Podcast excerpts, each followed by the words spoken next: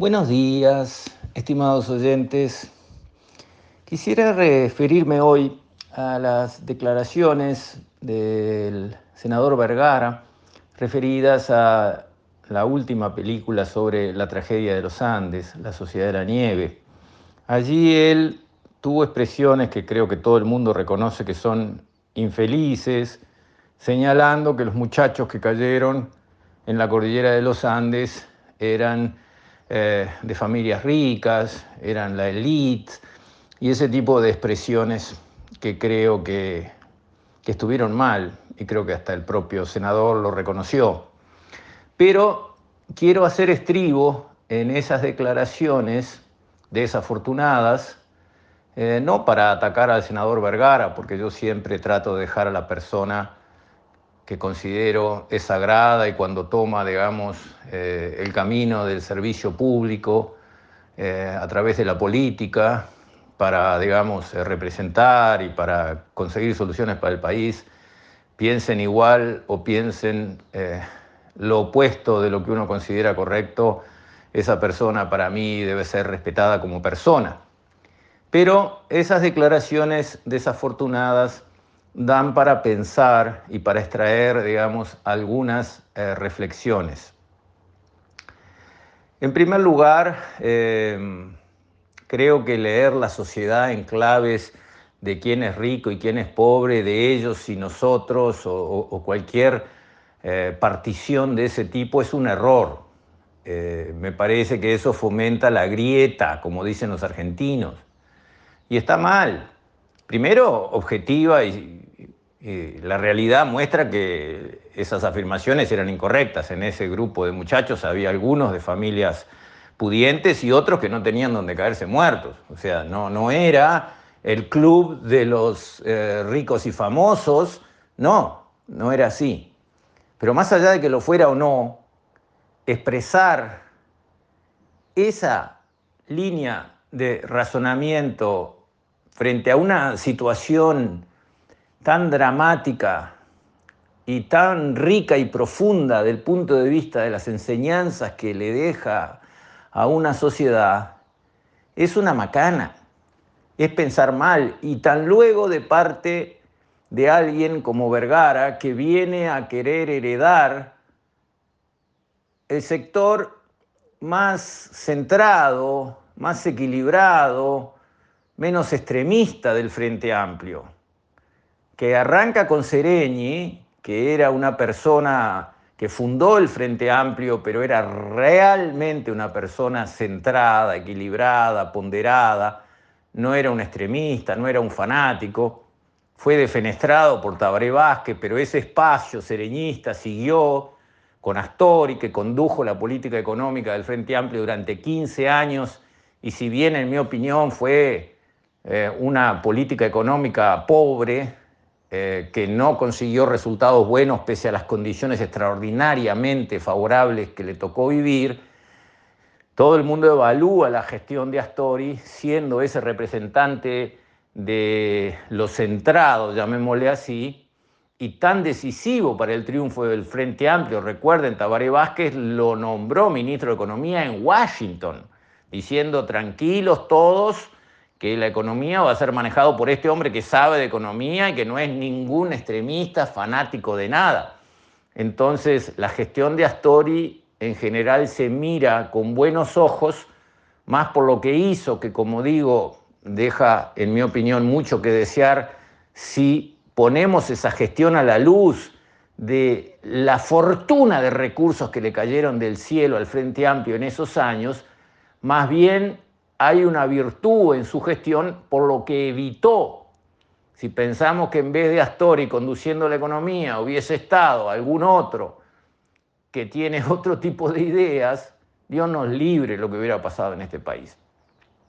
Entonces, Vergara viene a ser la continuación de esa línea de personas que son, yo les llamo, centradas, por evitar los extremos, el Frente Amplio hoy está dominado por comunistas de un lado y Tupamaro del otro. Y ese centro, ese centro que en el espectro político uruguayo está realmente en el centro, entre la derecha y la izquierda hay un centro, bueno, esa parte del centro que está del lado del Frente Amplio, eso era el espacio sereñista. Y por lo tanto, Vergara, que viene a ser el continuador de ese sector tan importante en un partido que representa más o menos, punto más, punto menos, la mitad del país, es muy importante que sea un sector fuerte, inteligente y que cada vez que abre la boca, que no precisa abrirla todos los días, pero que cada vez que abre la boca diga algo constructivo, edificante para el país entero, para su partido político también. Cosa que en este caso no pasó. Porque vamos a empezar las reflexiones. La gente dice, y he escuchado después de esas declaraciones tan desafortunadas del senador Vergara, bueno, pero hay que respetar sus ideas, respetar lo que dice. No. ¿Quién dijo que hay que respetar las ideas de otro? Lo que hay que respetar es el derecho de otro de decir lo que piensa. Sí, ese derecho es el que hay que respetar. Las ideas no hay por qué respetarlas. Hay ideas que son estúpidas reverendamente un mamarracho del lado que las miren y se las puede criticar y denostar tranquilamente. No hay nada que respetar en ideas. Hay ideas buenas, ideas malas, ideas espantosas, ideas abominables. Las ideas de cualquiera se pueden criticar y moler a palos. No hay nada que respetar. Primer concepto. Se respeta a la persona y se respeta a su derecho a decir lo que piensa. Ese derecho es el respetable. La idea, no. Hay ideas que son un desastre. Y está perfecto que se diga fuerte y claro, esa idea es un desastre. Bueno, la idea de que la sociedad uruguaya hay que leerla en clave de si estos muchachos son la élite o no, frente a la tragedia y al milagro que resurgió de esa tragedia, es una estupidez con todas las letras. Primer punto.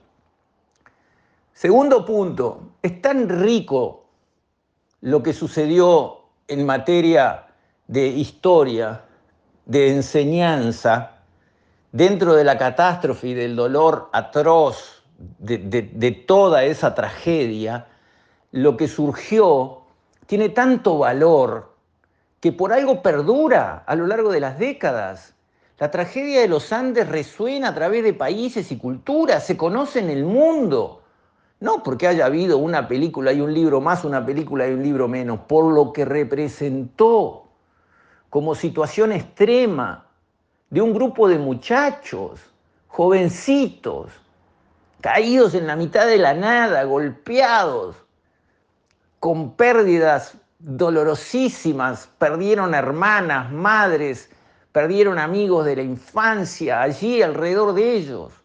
Momento límite absoluto, una prueba larguísima, setenta y pico de días abandonados, sabiendo que estaban abandonados porque habían hecho funcionar la radio y sabían que ya no los buscaban más. Y entonces, en ese entorno hay tanto para aprender, captar, para recibir como regalo, como legado de esa experiencia por la que atravesaron esos muchachos que poner toda esa riqueza en clave, ah, eran ricos, es una estupidez. ¿Y qué hay para rescatar? Muchísimo. En primer lugar, la fe. Esos muchachos tenían fe, rezaban, sus familias rezaban por ellos. Eso es inmenso, tiene un gran valor. Y no hay por qué esconderlo. No hay nada de malo, al revés, en tener fe, en agarrarse de ese tablón en el mar antes de hundirse en la fe y rezar y pedir. Claro que eso fue importante para ellos. Y no hay por qué esconderlo ni tener vergüenza, porque en el fondo eso está perfecto. Y me gusta ver cómo nuestras fanáticas feministas, ¿verdad? que como todos los fanáticos son parte del problema y no parte de la solución, ah, se rasgan las vestiduras, pero literalmente andan con sus partes al aire en las manifestaciones, pintando los frentes de iglesias criticando de una manera soez todo lo que tenga algún parecido con lo masculino, lo paternalista, lo machista o lo cristiano y católico. Pero claro, del mundo del Islam ni hablar, ¿no? Ahí donde las pobres mujeres tienen que caminar dos pasos atrás, tapadas hasta los ojos, pidiendo permiso para hablar, yendo a un shopping en horario de mujeres para que no vaya a haber un hombre cerca. De esas mujeres nadie se ocupa. Las grandes feministas que son unas leonas, atacando a los cristianos y los católicos que tratamos de ser como Jesús nos enseñó, mansos y humildes, ahí sí, son unas leonas. Ahora contra lo del Islam, ni mu, no, son sus creencias, hay que respetar, ni una palabrita. Bueno, está muy bien tener fe y está muy bien decirlo y está muy bien mostrarlo y no hay por qué esconder la fe de la persona.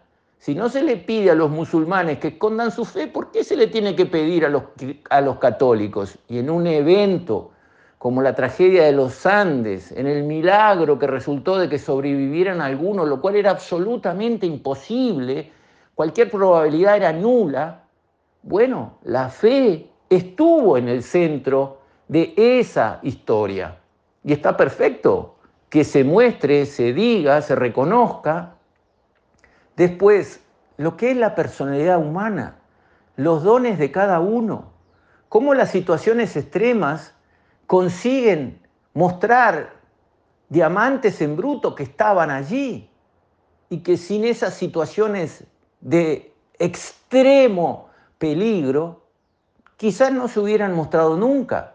Y ahí se ve a lo largo de esa historia cómo los liderazgos de la vida común del día a día, aquellos que eran los unos, los que arrastraban al grupo, los que eh, eran seguidos por todos, los que marcaban el paso y eran digamos, los referentes del grupo bajo la crisis desaparecieron. Y el que era el patito feo, eh, el más tímido, el que iba allá a la cola siguiendo, calladito, como un Fernando Parrado, se agigantó, se echó el problema al hombro y finalmente salió con Canesa y finalmente cargó con Canesa lastimado hasta que llegaron a conseguir eh, el rescate. Todo eso aparece y enseña en esa historia. La fe vale mucho. No, no, no desprecies a nadie. El más tímido, el, el, que le hacen bullying, ese puede salvarlos a todos. Son, son enseñanzas maravillosas. Son enseñanzas que no se dan todos los días. Que estos muchachos las pusieron frente al mundo y, sigue resonando. Y la gente sigue mirando y se sigue interesando y la gente sigue yendo a ver una película más y un libro más porque es tan rico lo que hay allí. Y que cada cual lo entenderá y lo leerá en sus propias claves de su propia vida, que bajar un comentario a ricos y eh, de élite es un mamarracho. Entonces, me parece que como sociedad tenemos que prepararnos y pedir un debate elevado. Los políticos no tienen que hablar todos los días de todos los temas. No lo necesitan hacer. Es más, hemos visto políticos que han sido muy exitosos, como Tabaré Vázquez, hablando muy poco pero muy, muy, muy poco. Bueno, y además, tienen que sentir los políticos la responsabilidad de lo que le dicen a la sociedad. Tienen que pensar antes de hablar. Tienen que elegir un mensaje que sea constructivo, importante, que no nos divida. El mensaje de ellos y nosotros es un espanto.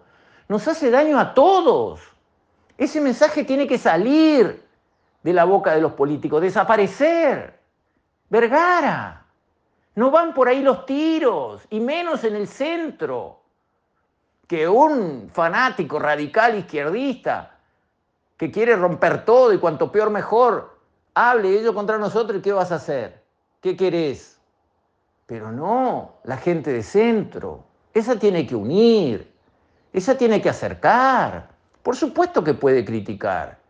Criticar medidas del gobierno que no salen buenas, criticar medidas del gobierno que no se toman. Criticar sí, pero así, de esa manera, señalando diferencias entre los uruguayos como si tuvieran importancia frente a la enormidad de lo que fue la tragedia de los Andes, Vergara.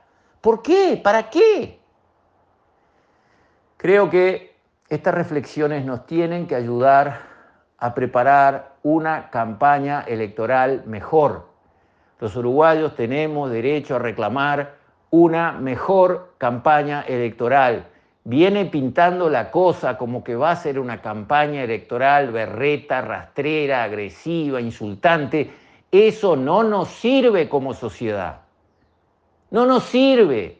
Queremos una campaña elevada, discutiendo ideas, conceptos, asuntos importantes para la sociedad, soluciones a problemas reales que tiene la sociedad.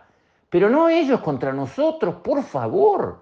Eliminen políticos nuestros de todos los partidos esa faceta del discurso. No la queremos los uruguayos, no nos hace bien. Y tampoco los ayuda a ustedes, como estas frases no ayudan a Vergara si quiere crecer como político. Entonces, una reflexión para que en este verano y a lo largo de la próxima campaña electoral, los políticos nuestros, por favor, tengan en cuenta. Con esto, estimados oyentes, me despido. Hasta la próxima, si Dios quiere.